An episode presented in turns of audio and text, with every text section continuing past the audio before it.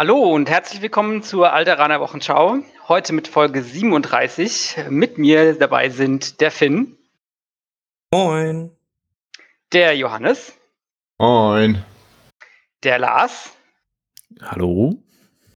Und ich selbst bin Kilian. Ja, heute wollen wir uns um die erste deutsche TTS-Liga kümmern. Deshalb sind auch äh, Johannes und Lars da, die zusammen das Finale bestritten haben. Und Finn, der Organisator des Ganzen. Erstmal gehen die Glückwünsche an Johannes, der die TTS-Liga für sich entscheiden konnte. Danke. Und natürlich auch herzliche Glückwünsche an den Lars für das Runner-Up. Ja, vielen Dank und äh, danke, dass ich heute hier sein darf. schön, dass, schön, dass ihr beides einrichten konntet. Ich weiß, ja. ihr, ihr, ihr, seid sonst nicht so gerne bei, beim Podcast, aber. Ja, ich bin auch ein bisschen aufgeregt.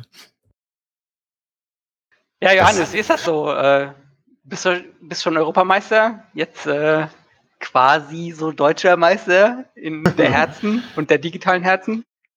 Ja, der digitalen, ja. Mein deutscher Meister ist ja immer noch der Fabian. Also äh, ich hoffe, ich hoffe die ganze Zeit, dass die richtige deutsche Meisterschaft stattfindet. Ähm, dass man, dass wir da uns dann nochmal messen können. Aber ja, aber trotzdem natürlich äh, witzig, dass das so gut geklappt hat alles und hat euch dann Laune gemacht, da auch äh, online zu spielen. Obwohl das ja auch immer ein bisschen anderes, anderes Gefühl ist. Lars, wie war das für dich so im Finale zu spielen? Ähm, ja, also dass ich überhaupt so, so weit gekommen bin, äh, hat mich dann auch sehr überrascht. Ähm, war unterwegs halt ein bisschen fordernd. Ich hatte vorher, die, hatte ich ja mal erzählt, diese Teamliga mitgespielt und ähm, dann halt doch jede Woche irgendwie dann doch wieder Termin zu finden zum Zocken. Jetzt über mehrere Monate. Äh, war dann nicht, nicht immer ganz leicht, aber dass ich dann tatsächlich da stand, ich war super nervös. Ähm, ja, viel Glück gehabt. Sag an den Flottentruppen. Ja, da kann ich mich noch ganz gut dran erinnern. Da gab es die letzten Spiele in der German Best Team League, da hattest du gar keinen so Lust mehr, weil du gesagt hast, ah, ich will jetzt unbedingt äh, TTS-Liga spielen. Ihr Deutsche ist viel besser als jede German Best Team League. Lass das mal fertig machen. Ja, genau. Ähm, und hier war es halt eigentlich gesagt, okay, äh, jedes Spiel, was ich spiele, egal wo, ich, ich will das Spiel für sich gewinnen. Und ähm, ob ich jetzt hier im Viertelfinale rausgeflogen wäre oder im Halbfinale oder so, das war mir total egal. Gruppenphase, ja, wollte ich schon gern schaffen, wobei es hätte mich jetzt auch nicht geärgert, wenn ich das nicht geschafft hätte bei der starken Gruppe. Aber wenn ich dann am Spielen bin, ich will dann immer jedes einzelne Spiel für sich gewinnen. Und das hat hier ja fast geklappt. Ja, ich glaube, da kannst du auch schon sehr zufrieden mit der Leistung sein. Okay, ähm, dann wollen wir mal ein bisschen äh, auf das Finalspiel gucken. Als erstes äh, wollt ihr vielleicht kurz eure Armeelisten vorstellen und äh, also was ihr gespielt habt, was so eure Gedanken dahinter waren und ähm, welche Strategie ihr so allgemein mit der Liste verfolgt. Ähm, vielleicht Lars, willst du anfangen? Ja, gerne. Äh, bei mir waren es die Rebellen. Ähm, 798 Punkte, also zwei Punkte über. Wir hatten Cassian Endor dabei, der erstmal mit Hunter Offensive Push ähm, zwei Karten dabei hat für mehr Aim-Token, das Environment Gear, dass er vielleicht auch mal, wenn er die Pistole nimmt, schneller über Barrikaden rüberkommt oder auch mal durch Arrow Terrain. Da gibt's ja online noch ein bisschen mehr als äh, beim durchschnittlichen Turniertisch. Hatte im Loadout äh, Duck and Cover, was ich wahrscheinlich wirklich sehr selten genommen hätte. Overwatch, was mit seiner Einser-Karte schon mal relevant werden könnte. Recon Intel, was ich sehr oft genommen habe, da er durch den Move vor dem Spiel halt gleich einen Aim-Token mitbekommt. Ja, und man kann ja das, die Pistole halt gegen das Snipergewehr tauschen, ähm, auch im Spiel und da flexibel reagieren. So, dann gehen wir ein bisschen schneller durch. R2D2 nackt. Ähm, K2SO mit Jins Blaster, die schönen fünf weißen Würfel, die er auf Crit dreht, Convert to Crit. Einmal Rebel Troopers mit einem DLT 20A für Reichweite 4 Beschuss, mit einem Astromech, zweimal Flottentruppen mit Astromech, einmal davon mit den äh, Fernglas, das heißt, die können mit einer Aktion auch einen Aim-Token verteilen.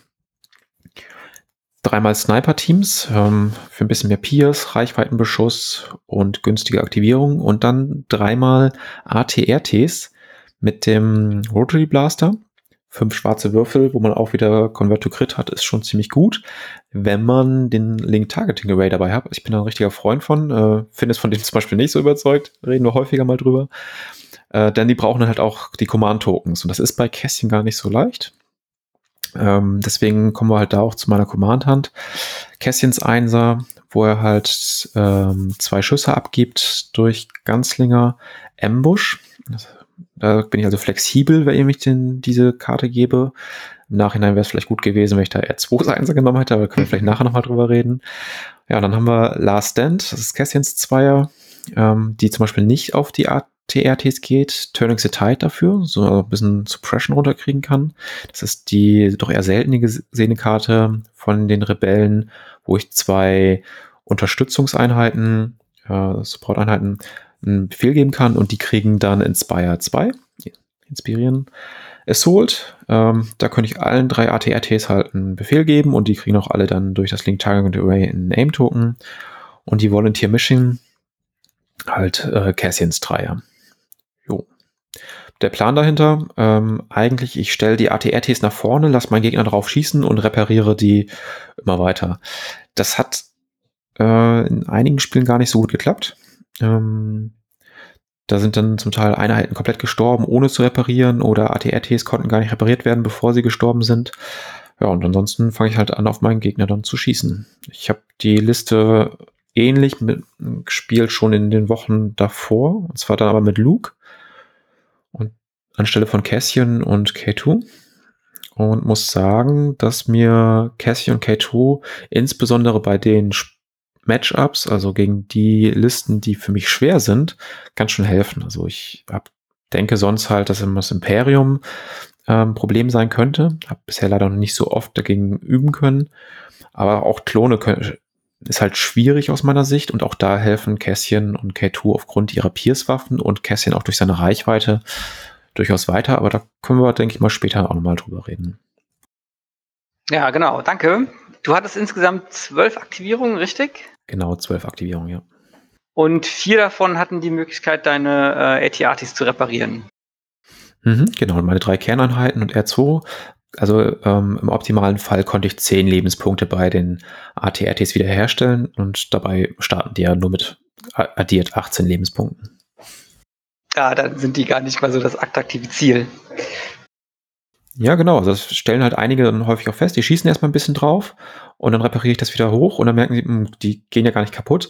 Und das ist dann oft der Fehler. Also ähm, wenn man dann schon drauf geschossen hat, dann sollte man weitermachen, weil irgendwann sind Druiden halt leer. Oder man macht es von vornherein nicht. Ähm, und dann ein bisschen drauf schießen, dass das wieder hochgeheilt wird, ist dann so der schlechtest mögliche Weg. Hm. Okay, vielen Dank. Ähm, Johannes, was hast du denn gespielt? Ähm, ich habe die Klone ausgepackt, ähm, weil davor habe ich ja eigentlich immer, war ich immer sehr treu, habe ich eigentlich immer nur Rebellen gespielt bei meinen Turnieren. Und bei Klone war es ja jetzt auch noch so die Situation, dass äh, jetzt im Real noch gar nicht so viele Figuren rausgekommen sind.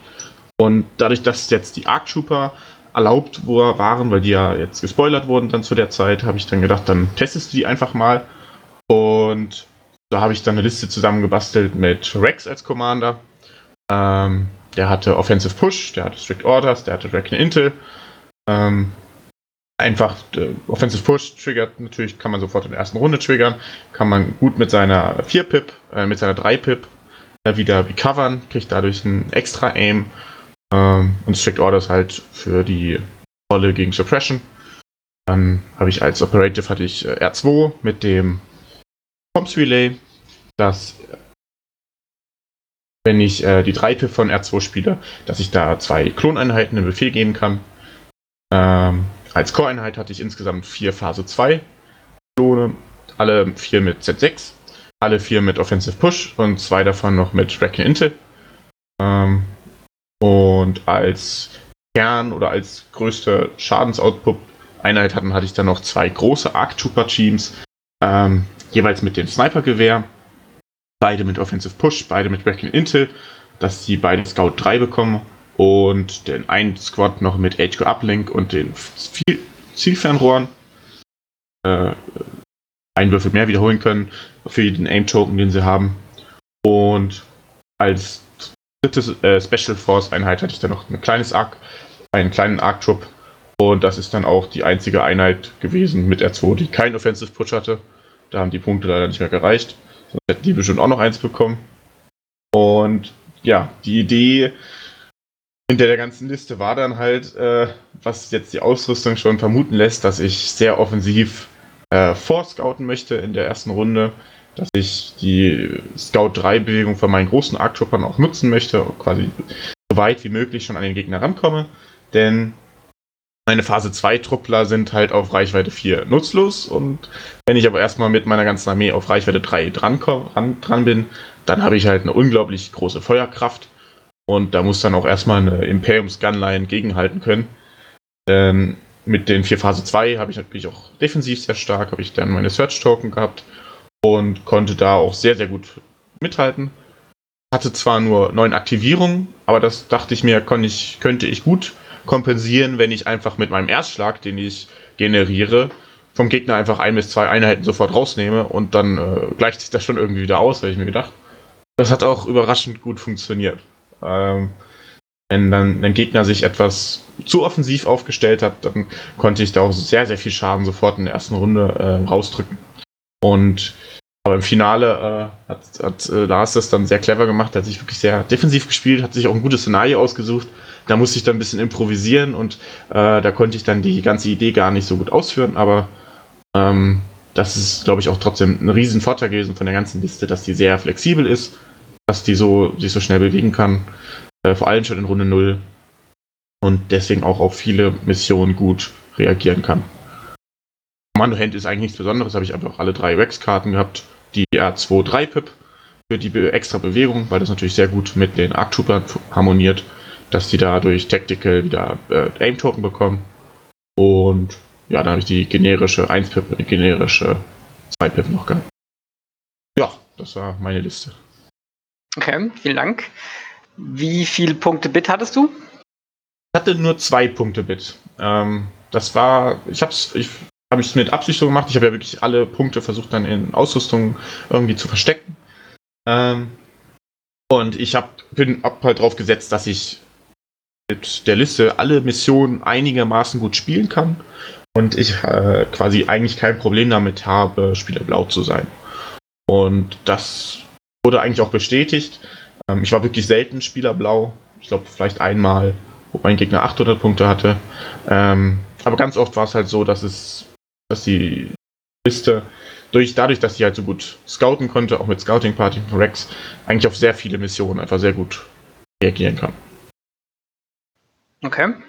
Ähm, wie oft hast du Feuerunterstützung während der ganzen TTS-Liga benutzt?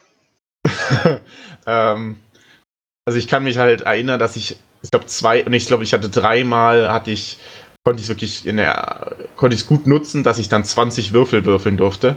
Und dann natürlich dann noch so ein paar Aim-Token drangehangen haben. Und das war natürlich schon ganz witzig. Da hat man irgendwie da irgendwie 13 oder 15 Treffer gehabt und dann war natürlich die Einheit auch weg. Ähm, ich glaube, dreimal habe ich es wirklich richtig, hatte ich den vollen Würfelpool mit ähm, Arc Trooper auf Reichweite 2 plus Z6. Ähm, aber sonst hatte ich mal, hatte ich halt äh, Fire Support dann meistens genutzt, wenn ich die 1-Pip von Rex gespielt habe. Hm, okay. Dann kommen wir mal ein bisschen ähm, zu dem Spiel konkret. Also wir haben das äh, Spiel auch gestreamt, ihr findet das dementsprechend auch auf YouTube, ihr könnt euch das gerne ansehen. Ähm, die Karte, auf der gespielt wurde, ist äh, Mimban. Das ist eine neue Karte, die jetzt im Zuge der amerikanischen Invader League erst in den Kartenpool dazu kam.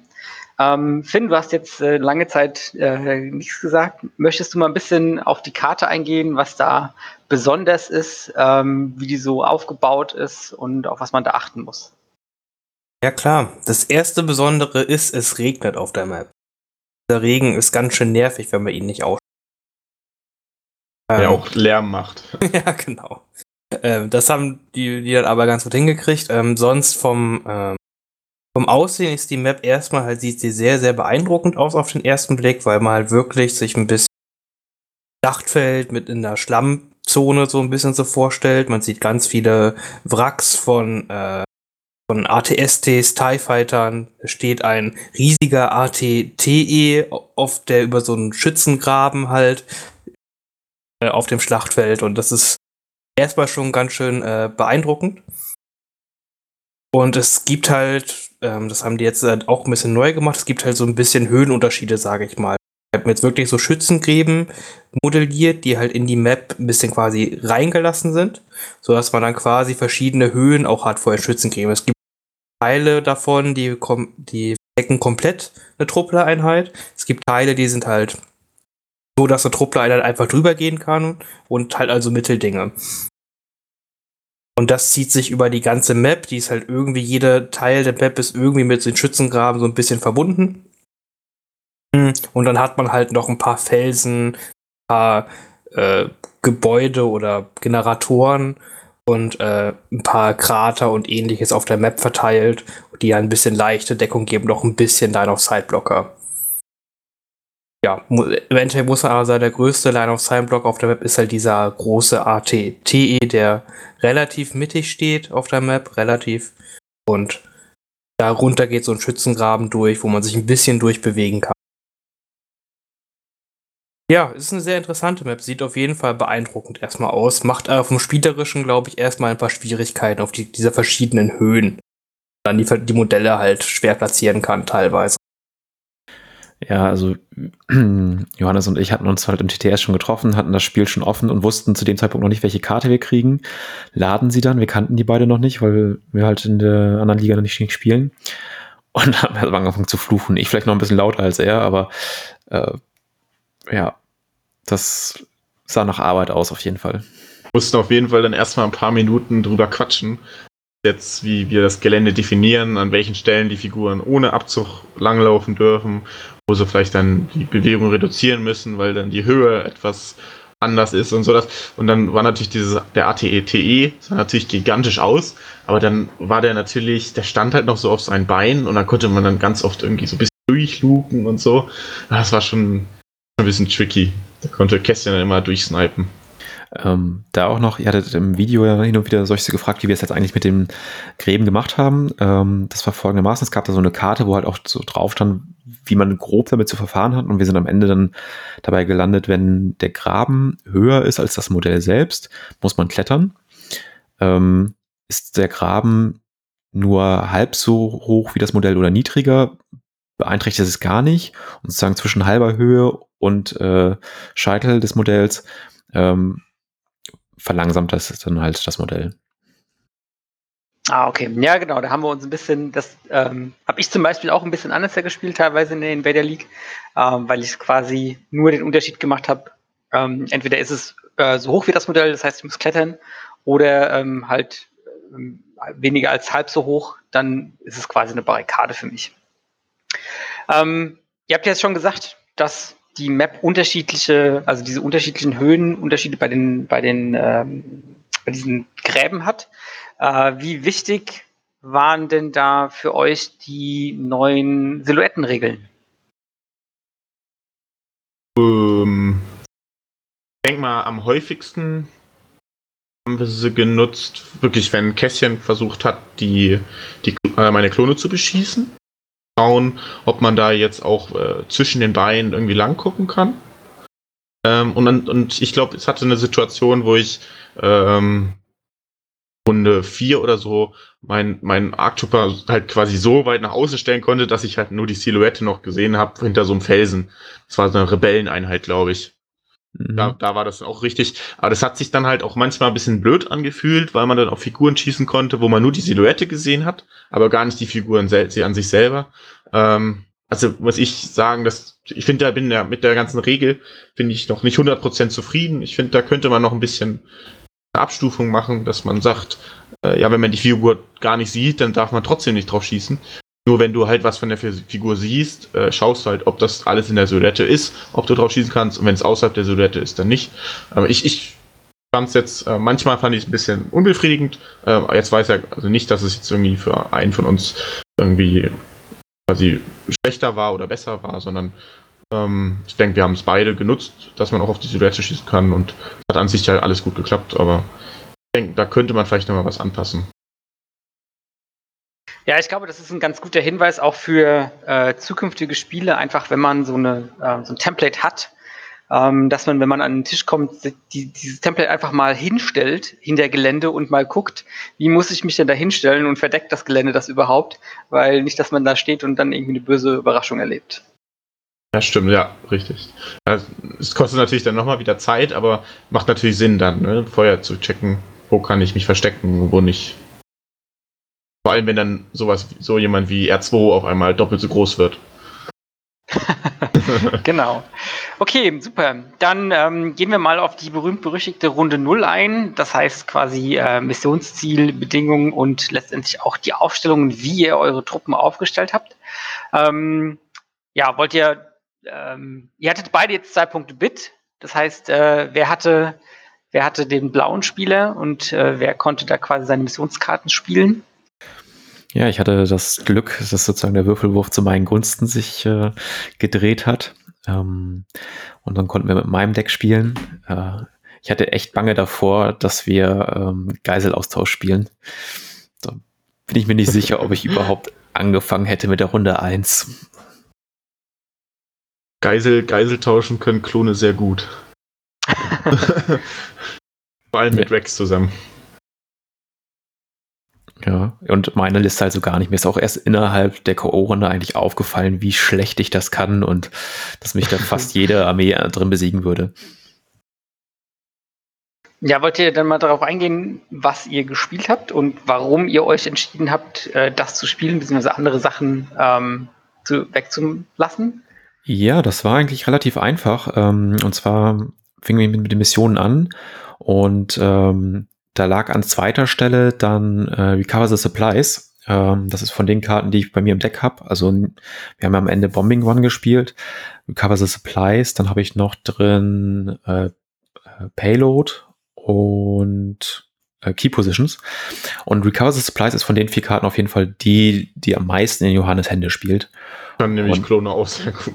Können die auch sehr gut. Ähm, man sieht es ja auch dann in dem Video, er startet ja schon im Prinzip in der Mitte. Und äh, klar kann ich irgendwie mit äh, Casting K2 den direkt am Marker starten lassen. Der ist dann nur leider tot in Runde 1.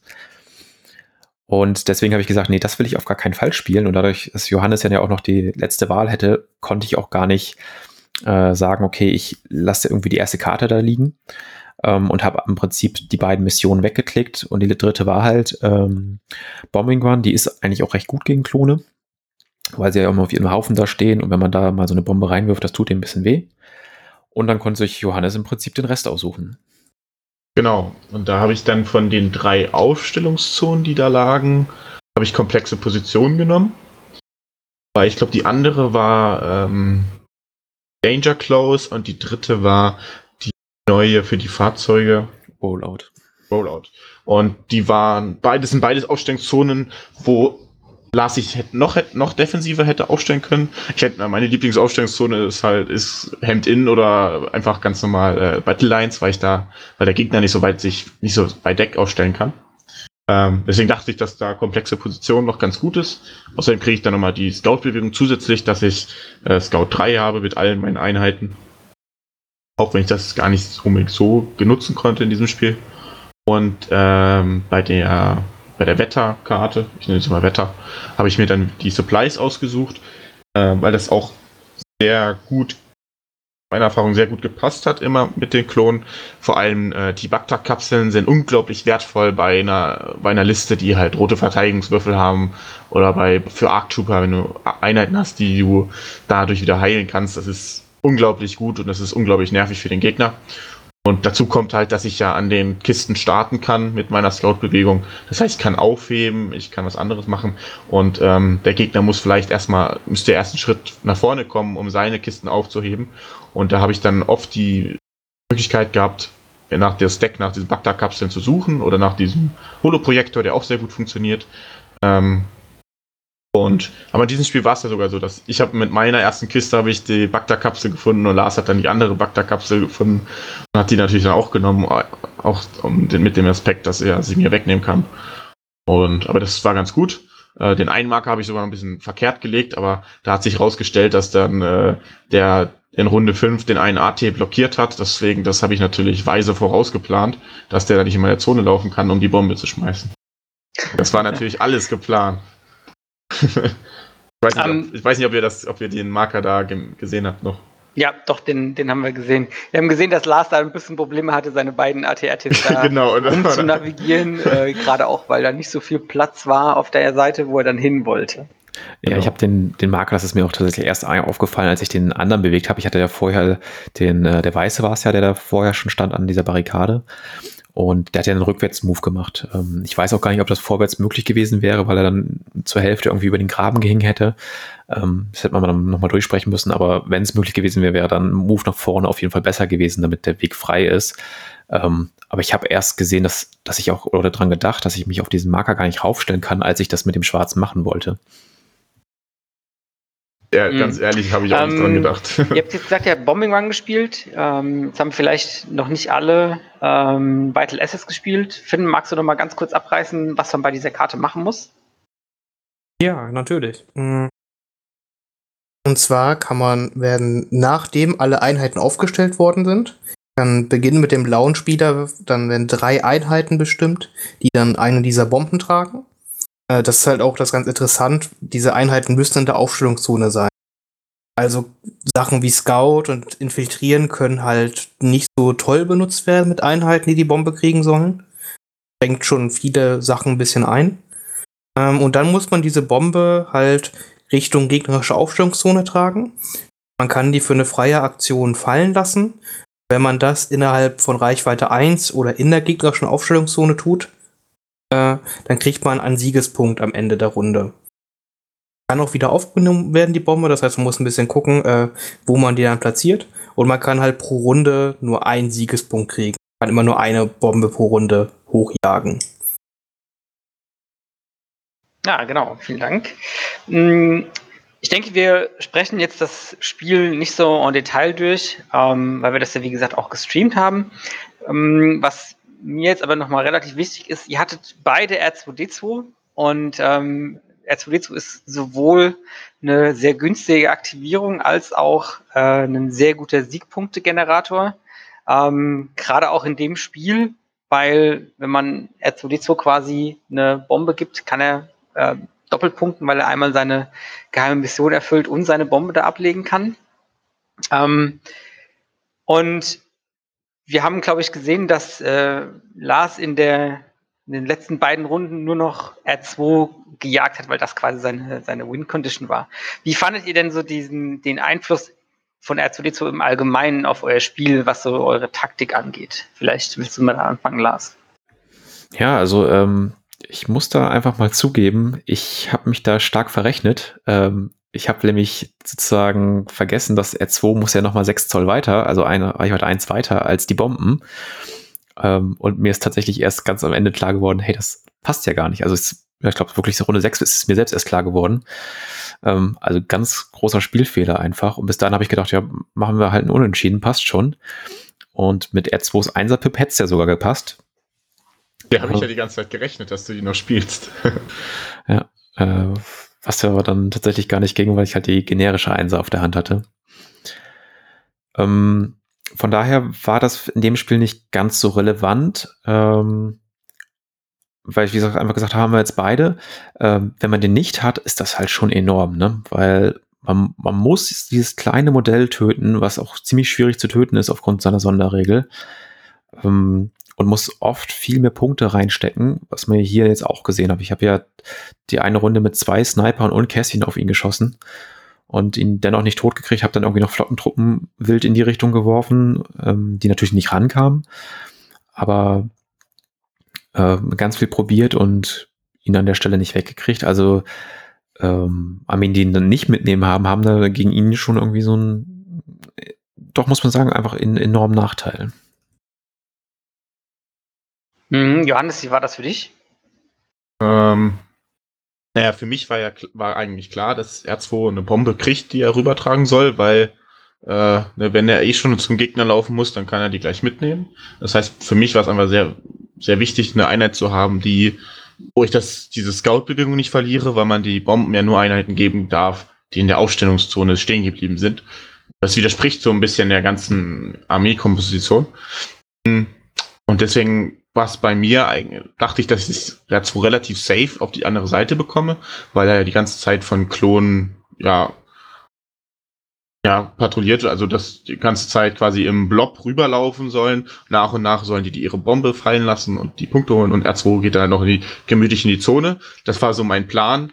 Ähm, dass er natürlich äh, Kästchen aus der hintersten Ecke auf R2 schießen kann, das habe ich optisch gar nicht so richtig wahrgenommen und da hätte ich natürlich dann noch eine Einheit sofort um ihn drum stehen lassen sollen, dass er nur einmal beschossen werden kann, da, dann das Niederhalten bekommt, um dann noch nur noch die anderen Einheiten beschossen werden äh, können ne, durch diese Sonderregel. Da habe ich da sogar ein bisschen, habe ich auf jeden Fall äh, nicht optimal gespielt. Das habe ich nicht so richtig erkannt, dass R2 da doch relativ in Gefahr läuft, wenn er da hinten in die Zone kommt, weil auf einmal Kässchen ihn sieht.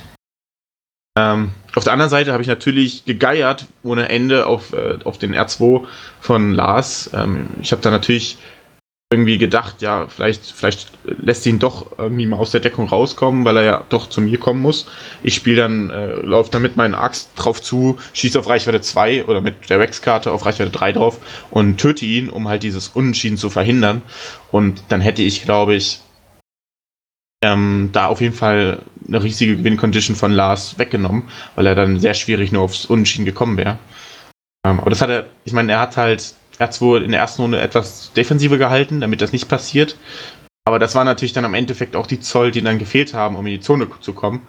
Ähm, aber trotzdem war es für mich halt sehr stressig gegen R2, weil ich ja die ganze Zeit damit rechnen musste, dass Lars noch die 1 von R2 spielt, weil das hätte dann locker gereicht und er hätte sich den Siegpunkte geholt. Und so war ich die ganze Zeit, musste ich, habe immer dran gedacht, ja, wie kriege ich den jetzt vielleicht doch weg? Äh, und dann kam doch wieder Calculate, Odds äh, und hat er wieder einen Niederhalt bekommen oder Leipip von Kässchen kam und hat er wieder Niederhalten bekommen. Das war schon, war schon unangenehm. Und am Ende hat er mich quasi die ganze Zeit nur, hat er, ist er zweimal auf der Nase rumgetanzt und hat, man ist ja gar nicht reingekommen und ich habe die ganze Zeit überlegt, wie ich den wegkriege. Also, aber klar, wenn, wenn er 2 gar nicht mitgespielt hätte auf Lars Seite, dann wäre es, glaube ich, sehr schwierig für ihn gewesen, weil ich mich halt in einem geschlossenen Block in die Aufstellungszone von ihm bewegen können. Und dann wäre es sehr schwierig gewesen, glaube ich, da Punkte ähm, aufzuholen. Hätte ich im Prinzip meine ganze Armee gegen dich werfen müssen, nur um R2 genau. irgendwie wegzubekommen. Genau. Das wär, hätte mir natürlich in die Karten gespielt, wenn du dich offensiver hättest aufspielen, aufstellen müssen. Ja, ich glaube, zum Ende war es auch so, dass ähm, Lars punktetechnisch wirklich geführt hat, weil du mit den, mit den Arcs ein, zwei Mal echt Pech hattest mit den, mit den Verteidigungswürfeln, ne? Äh, ja, da habe ich äh, mit, diesem, mit diesem ersten großen Arc-Squad, meinst du? Ja, genau. Also du hattest einen Axtwood, was quasi ja, aber da in der Mitte stand, was so nach und nach immer dezimiert wurde und dann haben, genau. uns, haben sich Ja, aber da habe ich auch, da habe ich hm, auch. Okay, äh, wenn also wenn das jetzt, wenn das jetzt im Moment sieht das ja von Punkten gar nicht so schlecht aus. Jetzt quasi die Win-Condition von Lars, er muss irgendwie R2 da töten und dann hat man auch gesehen, wie Johannes panisch da irgendwie versucht, alle möglichen Klone da als Schutzwald herumzubasteln. Genau. Ähm, ja, mit den Arktupern muss ich mir natürlich selber in die Nase fassen. Weil ich habe natürlich die Phase 2 Truppen von denen weggezogen, dass sie die Search-Token nicht nutzen konnten.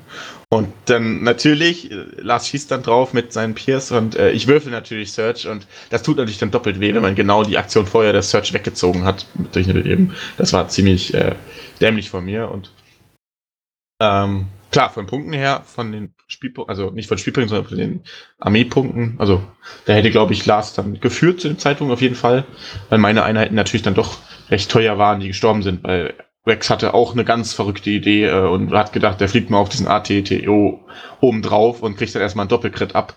Äh, das war auch nicht so, das war auch nicht seine Glanz, Glanz, Glanzleistung. okay, ähm, wollt ihr noch äh, abschließend ähm, so als Fazit was zu dem Spiel sagen, dann, dass wir das ähm, abschließen können, Lars? Mm, ja, also ich hätte R2 stand halt bei mir noch eine Aufstellung, weil ich dann irgendwie wieder mit meinem eigenen Plan nicht durchgezogen habe. Ähm, der hätte durchaus halt ein bisschen nach vorne scouten können, um dann eine Runde 1 sich gleich bewegen. Das war so, so ein Fehler. Ansonsten diese defensive Aufstellung, dass Johannes aus Runde 0 nicht die ganze Aim-Token mitnehmen kann und gleich auf mich loslegt, denke ich, das ist schon der richtige Plan. Und ähm, ansonsten denke ich, werde ich, sind es eher so Punkte, die ich mit in den Listenbau nehme und da, vielleicht sprechen wir dann da noch drüber, welche Lektionen ich dann insgesamt aus der K.O.-Runde für die Liste mitgenommen habe. Ja, Flottentruppen. Mehr Flottentruppen. Die haben sogar einmal geschossen. Ja. Ja, und dann, und die dann haben haben die Arctrooper zurückgeschossen. Die haben keinen Klon mit sich genommen. Ja, das, das wäre das Highlight gewesen. die haben eine Schussattacke vom ATRT auf sich gelenkt. Also eine, eine Schussattacke übernommen, die nicht auf dem ATRT schießen konnte. Ja, genau, deswegen standen sie halt an der Stelle auch. Genau, Ne? die haben sich geopfert. Die, ja, und ähm, okay. Höhere wohl. Wir haben zweimal repariert und dann, dann wollten, wussten sie ja eh nicht mehr, was sie tun sollen. Ja, dann wusste Ja, sie hat mit ihrem Leben so als- anzufangen. Fazit aus dem Spiel oder als Lehre aus dem Spiel gezogen. Ähm, weiß ich nicht. Also. Ehre. Hast einfach so gespielt, dass er gedacht, oh, Ja. wir mal, ne? Ja, also, also, ähm, äh, keine Ahnung, also Lehre ist für mich, dass ich, ähm, dass ich das, dass es schon sehr anstrengend ist, die, ähm, finde ich, im TTS zu spielen und im TTS auch sehr korrekt zu spielen. Das finde ich unglaublich anstrengend und sehr kompliziert, weil ich meine, wir haben, wir haben, glaube ich, 19 Uhr haben wir uns verabredet und irgendwann um halb zwei haben wir dann haben wir den TS dann äh, oder den Discord dann ausgemacht. Klar, wir waren vorher schon fertig, aber wir haben auch sehr lange und auch gebraucht und klar, dann hat es sechs Stunden Runden gedauert das ist schon, ich finde, das ist schon nochmal eine, noch eine größere Leistung, wenn man die, das gleiche Niveau hier im Simulator schaffen möchte, im richtigen Spiel. Ähm, aber deswegen, da habe ich dann, keine Ahnung, ich habe mir auch generell dann nicht so eine Platte gemacht, weil ich habe jetzt schon mehrere Fehler da oder grobere Schnitzer da angesprochen, die dann auch einfach unterlaufen sind, einfach weil vielleicht auch die optische Wahrnehmung gar nicht so leicht ist, finde ich, dass man da Kässchen da auf einmal eigentlich einen super freien Blick hatte, ohne Deckung über das ganze Spielfeld.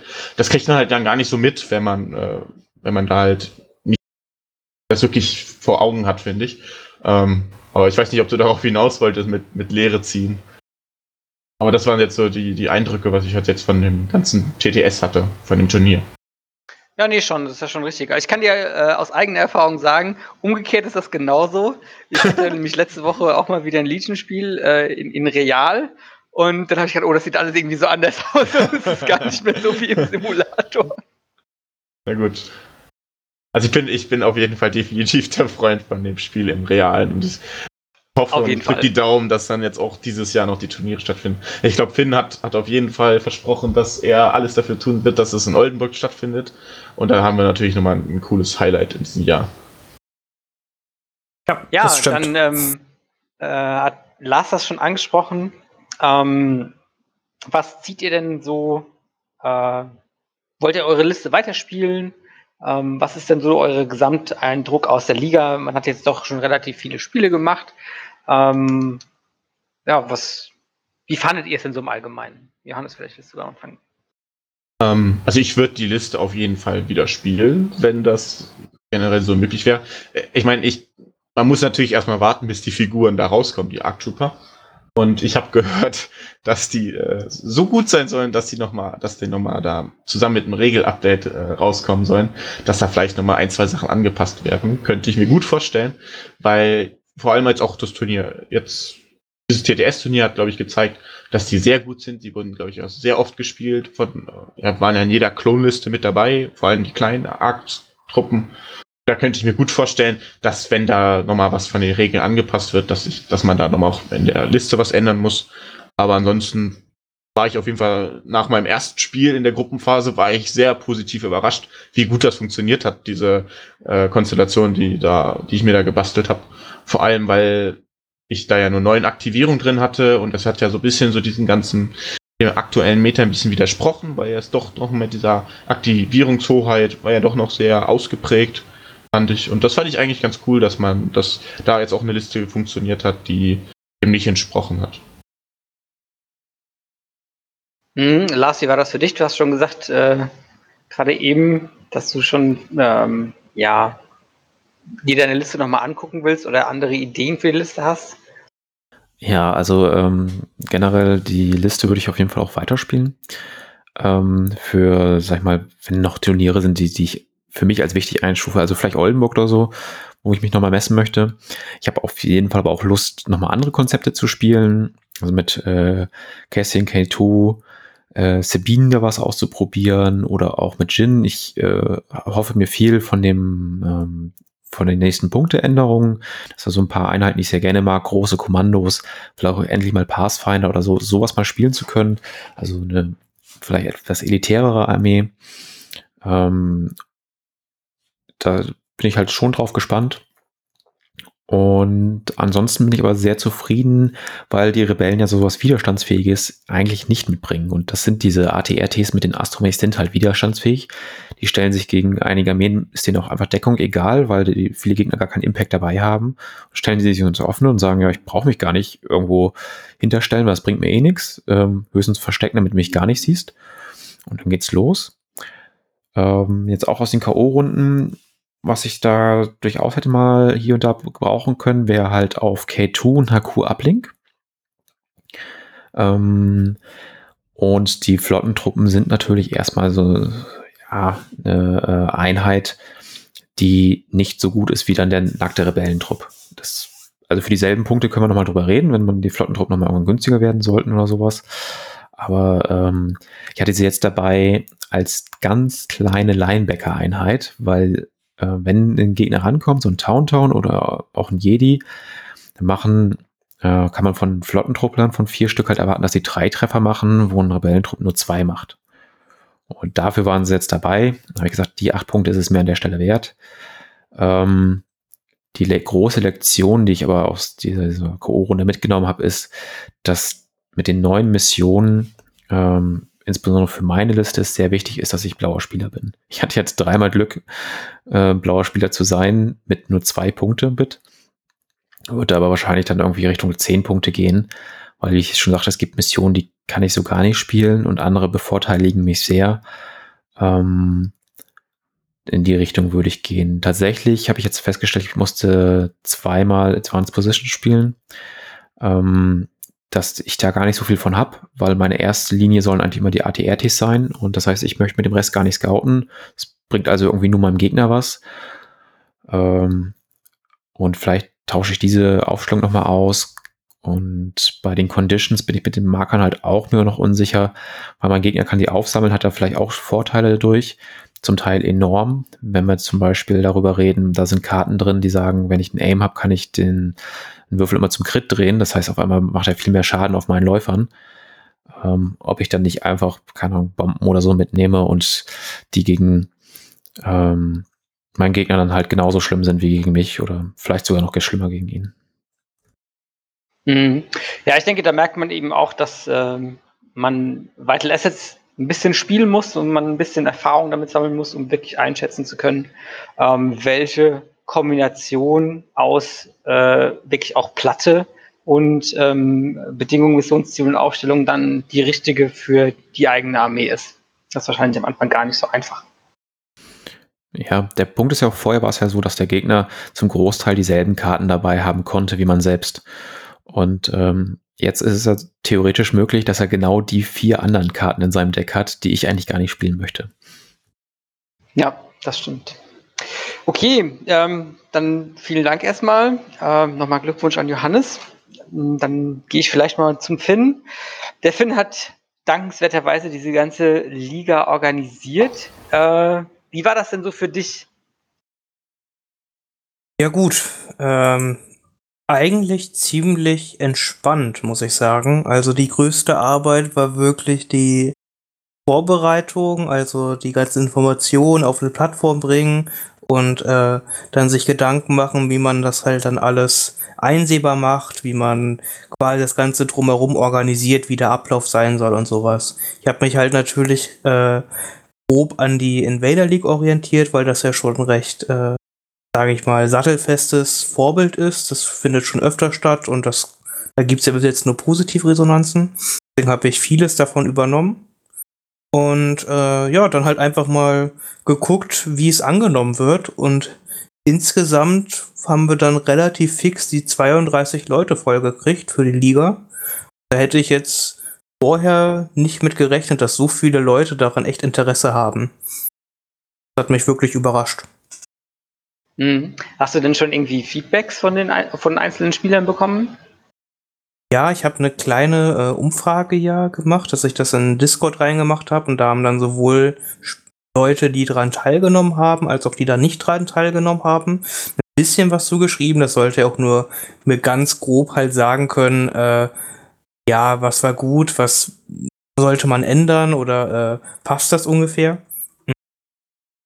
Deswegen äh, es ist jetzt halt nicht hier klein, klein bis alles halt hin, aber grob äh, habe ich halt ein bisschen Feedback gekriegt. Ähm, und im Groben und Ganzen passte das halt schon. Es gibt immer Kleinigkeiten, die halt verbesserungsbedürftig sind. Ähm, jetzt auch die Kartenauswahl war jetzt vielleicht ein TTS halt auch nicht immer ideal. Und manche Leute fanden jetzt den Simulator und auch ein bisschen Probespielen jetzt auch nicht als die beste Sache. Was ich auch komplett verstehen kann, weil er einfach ein bisschen, ja, er ist einfach anders. Es ist kein reales Tabletop-Spielen und es kann auch reale Spielen einfach überhaupt nicht ersetzen. Diese ganzen schönen Aspekte, die das Hobby halt mit sich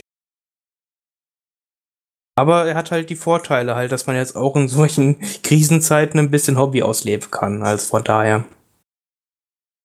Ja, genau. Also ich denke auch, das ist quasi eine, eine super Möglichkeit für Leute, die das annehmen möchten ähm, und die auch Lust haben, im Simulator zu spielen. Aber es ist ja dementsprechend auch äh, niemand dafür gezwungen und es soll ja auch nicht den, äh, das eigentliche Tabletop-Erlebnis ersetzen. Mhm, dann die ganz wichtige Frage: Willst du das wieder machen? Wird es nochmal eine TTS-Liga geben? Äh, ja, das. Also ich denke ja, es wird auf jeden Fall noch eine geben. Das Feedback war auch so, dass die Leute generell Lust haben, noch eine zu machen. Man, man muss, wird ein paar Sachen arbeiten müssen. Jetzt gerade das Streaming und sowas war halt sehr experimentell, was wir gemacht haben, weil ich damit auch einfach noch gar keine Erfahrung gemacht hatte vorher. Ähm, und da können wir uns auf jeden Fall noch verbessern. Aber der Rest passte eigentlich im Groben. Ich werde auch mal gucken, wie viele Leute wir dafür in Deutschland halt auch immer begeistern können. Ich dachte, 32 Leute ist schon eine gute Anzahl gewesen. Hm. Der nächste große Schritt, den man anpeilen könnte, wäre 64, was ich eigentlich aber noch für utopisch halte. Aber belehrt mich bitte eines Besseren. Ähm, und deswegen werden wir dann im zweiten Halbjahr dieses Jahres, irgendwann Richtung August, September, werde ich dann die nächste Liga äh, starten. Oben Anhalt. Und da werde ich dann vorher halt noch mal ein paar Infos rausgeben. Ja, da freue ich mich auf jeden Fall drauf und da werde ich auch auf jeden Fall wieder mitspielen. Okay, dann ähm, möchte noch jeder so ein Fazitsatz äh, zu der Liga sagen. Dann ähm, würde ich das Ganze quasi abschließen. Vielleicht fangen wir mal da auch wieder mit Lars an. Ähm, ja, schön, dass man halt auch in diesen Zeiten einfach äh, spielen konnte. Ich freue mich auch, dass ich gegen äh, ein paar Leute spielen konnte, gegen die ich halt noch nie gespielt habe. Ähm, man halt aus ganz anderen Ecken von Deutschland mal was gehört hat, äh, wie es bei denen so läuft. Und war jetzt wirklich froh, dass man manchmal auch so ein bisschen ähm, gezwungen wurde. Es war definitiv auch mal eine Woche dabei, wo ich sagte, ich würde normalerweise jetzt nicht spielen, wo man dann ja, so ein bisschen Druck hatte und gucken, ja, wo, wann kriege ich das Spiel unter? Und hat dann halt sein Spiel gemacht und am Ende hat es mir aber durchaus dann Erfahrungen gebracht, die, mit der ich jetzt sozusagen profitiert habe. Okay, Johannes? Ja, also kann ich eigentlich nur zustimmen. Also, ähm, auf jeden Fall Bock gemacht, ne? Vor allem jetzt, äh, was, was halt ich super fand, war halt, dass man jetzt die neuen Figuren gleich testen konnte, dass man auch gegen, ich hab, durfte auch gegen Padme spielen. Ähm, das, das fand ich auf jeden Fall super, dass, dass man da halt die Möglichkeit kriegt, die Sachen schon testen, die rauskommen werden. Und aber auch die Spiele haben Spaß gemacht und da auch Jungs, also meine Gegner waren sind ja, hat, kommt man ja auch so mal gut ins Gespräch jetzt über einen TTS vielleicht sogar noch ein bisschen mehr, als wenn man so trifft, weil man einfach noch ein bisschen mehr Zeit hat und dann quatscht man doch nur ein bisschen. Und das finde ich, das ist dann ganz, schon ganz cool. Ähm, aber ähm, ja. Wie gesagt, ich, ich freue mich dann trotzdem wieder, wenn es dann richtig losgeht. Und war ein super Ersatz jetzt in der Zeit, aber ähm, ich würde es nicht tauschen wollen. ja, ich glaube, das geht allen so. Ja. Ähm, Finn, dein Fazit als Organisator? Äh, ja, wie gesagt, ich bin wirklich positiv überrascht davon, wie es angenommen worden ist und dass auch viele jetzt gesagt haben, äh, ja, TTS hätte ich vorher gedacht, ist überhaupt nicht meins. Äh, Aber jetzt mittlerweile äh, können sie es die Leute halt doch vorstellen, indem sie sich mal beschäftigt haben. Also äh, niemand ganz klar möchte halt nur Tabletop-Simulator spielen, äh, sondern alle wollen das Hobby halt auch, auch leben und dann so Tabletop-Spiele machen. Aber wie halt Johannes gesagt hat, auch um neue Sachen auszuprobieren, man kann da halt auch Figuren spielen, die man halt einfach auch nicht hat. Na, nicht jeder kauft sich sofort alles dreimal oder maximal, wie man es dann spielen kann. Was? ja, das, das, ist was, das ist was ganz Verrücktes. Ich verstehe solche Leute auch nicht. Aber es, aber es soll Leute geben, die kaufen sich halt nicht zwei ATSTs oder zwei AHT-Panzer. Gibt es immer wieder. Und das kann man dann direkt halt ausprobieren, ne, bevor man dann sich entschließt, das zu kaufen. So. Das ist einfach eine coole Sache eigentlich.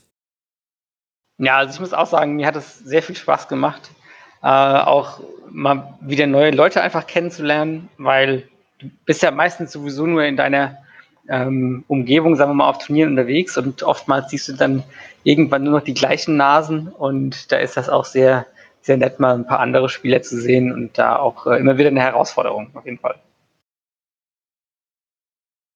Ja. Okay, dann ähm, gehen wir mal in die Hobbyzone. Was habt ihr denn äh, seit der letzten Folge so gebastelt, Johannes? Ähm, ich würde gerne vorher noch einen anderen Punkt einwerfen. Oh ja, okay. natürlich. Ähm, und zwar vielleicht so ein bisschen äh, Listenanalyse insgesamt nochmal, so jetzt im Nachhinein. Äh, das hat ja, hat ja und Film, äh, oder ich weiß gar nicht, wer war denn da alles dabei noch in dem Yannick und Flo, glaube ich, im Vorfeld mal gemacht von den Listen der K.O.-Runde. Ähm, Finn, was würdest du sagen? So, was hat, hat sich da so ein bisschen was bestätigt? Oder wo siehst du so ein bisschen vielleicht auch, dass das Meta dann hinschwimmen? Konnten wir jetzt aus dieser TTS-Liga auch was für Spiele, Turniere, die in zwei, drei Monaten dann halt stattfinden, rausziehen? Hast du mich ja richtig vorbereitet getroffen. Ähm, ich war's nicht. nee, im, im, im Groben und Ganzen, äh, ich glaube, das hatten wir relativ gut halt auch in dem Stream halt noch gesagt, war jetzt nichts groß Überraschendes. Äh, es waren halt Klone das, die größte Überraschung war halt auf jeden Fall, dass äh, bei Rebellen so wenig Towntowns gespielt worden sind. Es gab halt kaum Towntown-Listen, was denke ich doch ein bisschen äh, einzigartig jetzt ist für dieses diese Liga. Hm. Ich denke, man wird sie doch weiterhin noch im Turnier sehr häufig sehen, weil es immer noch eine sehr starke Liste ist. Aber sonst haben wir halt eigentlich, was ich ganz cool finde, einen relativ ausgeglichene Verteilung gehabt, weil halt von allem, was dabei war und alle Fraktionen sind auch irgendwie doch ein bisschen weitergekommen. Dann auch auf die Druiden. Aber die hatten halt Pech. ähm, aber ich, ich, ich, ich denke, es ist halt gerade äh, ein gutes Anzeichen für Legion, dass einfach man doch jede der Fraktionen halt sieht auf dem Turnier auch äh, dann in diesem kompetitiven äh, Rahmen und man auch jede Fraktion dann sich auch doch noch relativ deutlich unterscheidet. Klar, jetzt Klone und Druiden haben, sind doch ein bisschen eingeschränkt, aber jetzt schon mit den ersten Sachen, die man jetzt so gesehen hat, gibt es schon die verschiedensten Konzepte und lässt mich echt auf, äh, ja, bis nächstes Jahr spätestens hoffen, wenn dann noch mehr Einheiten für die draußen sind. Mhm. Kilian, du warst jetzt ja auch eher Beobachter der ganzen Geschichte. Ähm, sind dir noch irgendwelche Sachen aufgefallen, wo du sagst, ah, da müssen wir, ähm, das wird uns noch begleiten oder vielleicht sollen sich die Spieler schon mal Gedanken auf folgende Konzepte oder auf folgende Sachen machen? Ähm, ja, gut, ich glaube, Vital Assets, ich habe das jetzt schon oft erwähnt, ist halt so ein, so ein Dauerbrenner. Ne? Ähm, da muss man sich halt zwangsläufig ein bisschen mit auseinandersetzen. Mhm, ansonsten hat das Johannes auch schon gesagt, die Arc bei den Klonen sind einfach unfassbar gut. Und ich glaube, es gab auch keine Liste, die sie, die sie nicht gespielt hat, weil die, die sind zu gut, als dass man nicht davon drei spielt. Ähm, und ja, wie finde auch schon gesagt hat, also man, man merkt, dass ähm, die, diese Strike-Teams und auch, ähm, also die Special Forces, einfach die Listenbaumöglichkeiten für die neuen Fraktionen ähm, sehr viel erweitern. Und das ist auch, glaube ich, äh, eine Herausforderung nochmal für diejenigen Spieler, die schon länger dabei sind, mh, weil man sich jetzt einfach äh, auch auf deutlich mehr Situationen einfach einstellen muss, ähm, weil man mit deutlich mehr Kombinationen an Listen einfach rechnen kann. Ne? Weil, äh, wie ich finde das auch schon gesagt hat, man muss auch damit klarkommen, dass äh, da mal zwei Panzer stehen. Ja? Und das kann einen halt auch schnell ein bisschen überfordern. Hm. Johannes, wir hatten jetzt im Halbfinale ähm, drei von vier Listen waren Klone. Was denkst du darüber? Ähm, ich glaube, zum einen denke ich, dass einfach die Spieler sich überlegt haben, ja, die Situation genutzt haben, um einfach die Klone zu testen. Weil davor ohne die, ohne die neuen Figuren ähm, haben die Klone ja bei den letzten Turnieren, die stattfinden konnten, noch nicht so gut abschneiden können. Da glaube ich, dass einfach viele darauf gewartet haben, äh, da jetzt mal auszufinden, wie es jetzt richtig geht und, und, ne, und dadurch die Arc sind, sind sie natürlich auf jeden Fall jetzt eine ernstzunehmende Fraktion und können da auch, glaube ich, sehr viel, äh, sehr viele alte Listen ärgern. Ähm, ich glaube, das, das ist so mit, mit der Hauptgrund. Das war ja jetzt auch der Grund, warum ich so getestet habe und ich gespielt habe. Ähm, aber ich könnte mir auch gut vorstellen, das ist, wenn es da, also dass da halt was angepasst wird, weil schon die Tendenz in die Richtung geht, dass da ein Ticken, Ticken zu viel drauf war, ist auf den Trupplern und dass man da vielleicht nochmal, ja, dass man da nochmal ein paar Stellschrauben drehen sollte. Hm, ja, das stimme ich dir zu. Also die Zweier-Arc-Teams ähm, mit dem Sniper, wenn ich deren Leistung und deren Fähigkeit mit den alten Sniper-Teams, die auch schon sehr gut sind, vergleiche, dann spiegeln das die Punktkosten so noch nicht wieder. Ich stimme mir auch zu, dass ich sagen würde, es liegt jetzt nicht nur an der Fraktion, sondern auch an den Spielern. Es, ähm, der Oktober und du seid halt einfach ein paar der besten Spieler der, aus Deutschland. Es ist dann nicht verwunderlich, dass ihr so weit kommt. Und ähm, was ich so ein bisschen interessant halt noch finde, der ähm, Marvin, der hat ja den, den Oktober im äh, Viertelfinale gespielt. Da hatte ich eigentlich, ja, ich habe auf ihn getippt, also auf Marvin. Und da hat halt die Mission dann komplett entschieden. Das ist halt dann wieder einer der Punkte, die äh, Kilian dann halt auch angesprochen hatte. Aber ich denke auch, dass mit den Arc Troopern sind die Klone dann auf jeden Fall ernsthaft mit dabei.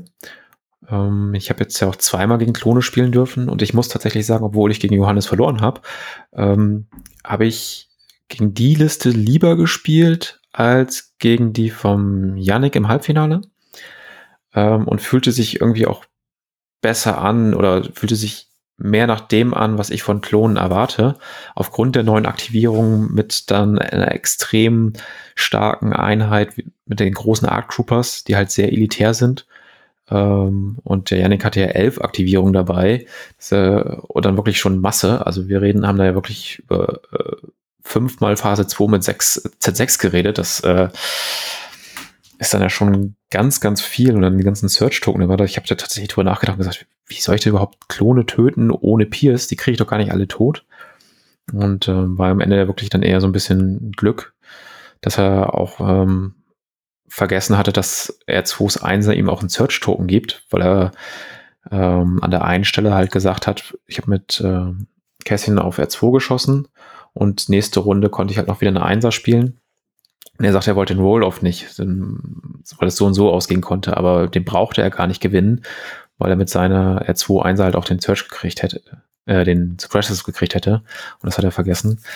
Aber dann elf Aktivierungen Klone das fühlt sich noch irgendwie unangenehm an. Ja, ich glaube auch in dem gleichen Zug, ähm, das wird vielleicht die Imperiumsspieler ein bisschen härter treffen, in Anführungszeichen, als die Rebellenspieler, weil ähm, so eine ganz klassische Imperial Gunline, die hat es halt auch im Moment gegen Klone echt schwer, weil die Klone da teilweise einfach besser sind. Ja, stimmt. Also die, das Imperium hat vielleicht hier und da noch ein bisschen mehr Reichweite, aber das kann man durch Rex 2 halt super ausgleichen.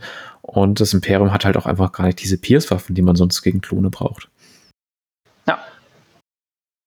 Da wird sich das Imperium einfach ein wenig umstellen müssen.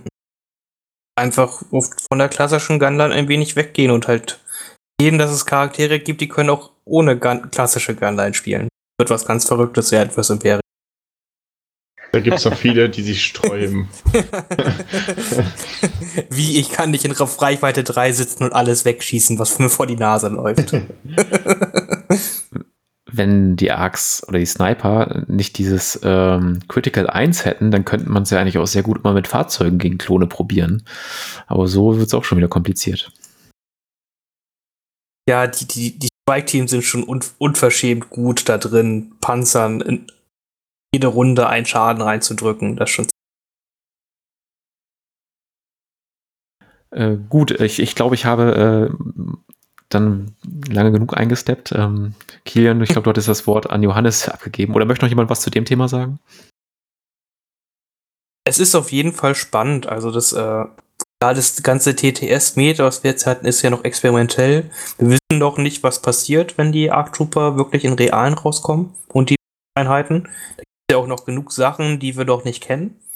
Einmal auch an Einheitenkarten oder Upgrade-Karten, als dann halt auch ob irgendwelche Regelanpassungen oder Punkteänderungen oder sonst was kommen. Sind wir ja alle äh, ja, noch im Dunkeln. Ähm, und an für sich kann man sich einfach nur freuen. Also ich persönlich freue mich einfach auf jeden Star Wars Legion Release. Einfach weil es das Spiel im Endeffekt nur besser machen kann. Obwohl schon so gut ist.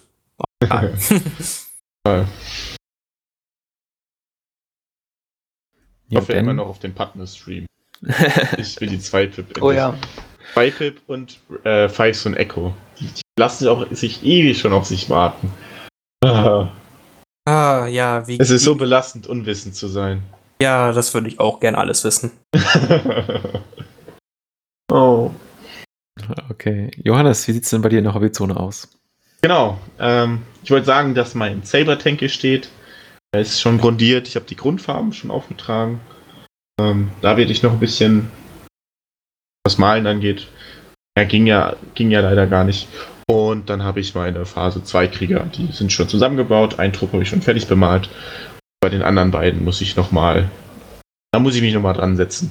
Aber da, da fehlt, das ist ganz interessant, obwohl eigentlich ja gar nicht, obwohl man ja eigentlich nur malen kann in der Zeit, im TTS spielen, ähm, fehlt dann da auch manchmal ein bisschen die Motivation, weil ich, ich male halt auch gerne, wenn, wenn man gespielt hat, dann ist natürlich, ist man so die ganze Zeit in diesem Fieber, im Star Wars Fieber und dadurch, dass das reale Spielen wegfällt, dann habe ich dann auch gar nicht so die Riesenlust gehabt zu malen. Deswegen ähm, steht der Panzer, weil der macht wenigstens richtig Laune. Aber sonst hoffe ich einfach, dass die nächsten Turniere stattfinden. Na, Finn, was hast du denn so gemalt? Ja, ich habe, also ich glaube schon letztes Mal gesagt, dass all mein Star Wars Legion-Kram fertig ist. Äh, der ist auch immer noch fertig, da hat sich nichts dran geändert. Äh, ich du, du willst mir also sagen, du hast nichts Neues gekauft. Das möchte ich auf keinen Fall sagen, das, das, kann, das kann gar nicht passieren. Ich muss halt leider zu äh, meiner Schande zugeben, ich habe wieder äh, diese bösen Warhammer 40k-Figuren wieder ein bisschen zu gewidmet. Aus purer äh, Hobby. Äh, ja, also ich, ich, wollte einfach wieder weitermalen. Und äh, deswegen habe ich mir ein paar äh, Modelle halt von Games Workshop geholt. Das sind diese Adepter Sororitas Modelle. Die habe ich jetzt die letzten Wochen halt ganz gut rumgepinselt, einfach weil ich da Bock drauf hatte. Ja, aber das ist auch jetzt gerade schon wieder fertig. Also das ist echt nicht leicht. Das sind echte Luxusprobleme. ja, das sind wirklich. Das, das macht Corona mit mir jedenfalls. Stellt mich vor ganz großen Probleme. Hm. Lars, wie sieht es bei dir aus? Ja, ich habe ähm, ja, gemeinsam mit meiner Tochter mal ein Astromech gemalt. Also wer mal gegen eine Liste von mir mit drei Astromechs spielt, wird, wird ihn erkennen. er ist einzigartig. Ah, das ist süß ja, sie, sie, hat die Grundfarbe aufgetragen, also mit, mit Kontrast Blau drauf und äh, so war ich so überlegen, okay, was, was machst du jetzt aus ihm? Und ähm, ich habe es versucht, mit ein bisschen Gelb ähm, an R2B1 äh, zu erinnern. Das ist mir auch nicht ganz so gelungen, aber ich denke, ist okay. Ähm, ja, ansonsten habe ich letzte Woche gegen meinen Schwager gespielt. Ähm, hatte da noch die, die, im Prinzip dieselbe Liste aufgestellt wie gegen Johannes, nochmal, damit ich ein bisschen Gefühl für die Liste bekomme. Und ähm, lief bei Key Positions, wurde es dann richtig eng und richtig spannend. Und in der letzten Runde hat sich dann zu meinen Gunsten noch entschieden gegen das Imperium. Hat Spaß gemacht. Ja, ich muss sagen, bei mir ist das so ein bisschen ähnlich wie beim Johannes. Ähm, nachdem ich jetzt echt viel gemalt habe, ist im Moment meine Muse so ein bisschen weg. Und äh, ich widme mich eher anderen Sachen. Aber ähm, gerade wenn man jetzt dann auch mal wieder ein bisschen mehr spielen kann, dann ähm, kommt das ziemlich schnell, denke ich, wieder. Ja, ansonsten ähm, denke ich, war es das für heute? Oder möchte von euch jemand noch, hat jemand von euch noch was? Diesmal Ich- nicht. Okay, dann bedanke ich mich bei euch. Schön, dass ihr alle da wart. Ähm, euch vielen Dank fürs Zuhören und wir sehen uns beim nächsten Mal. Ciao. Ciao. Tschüss.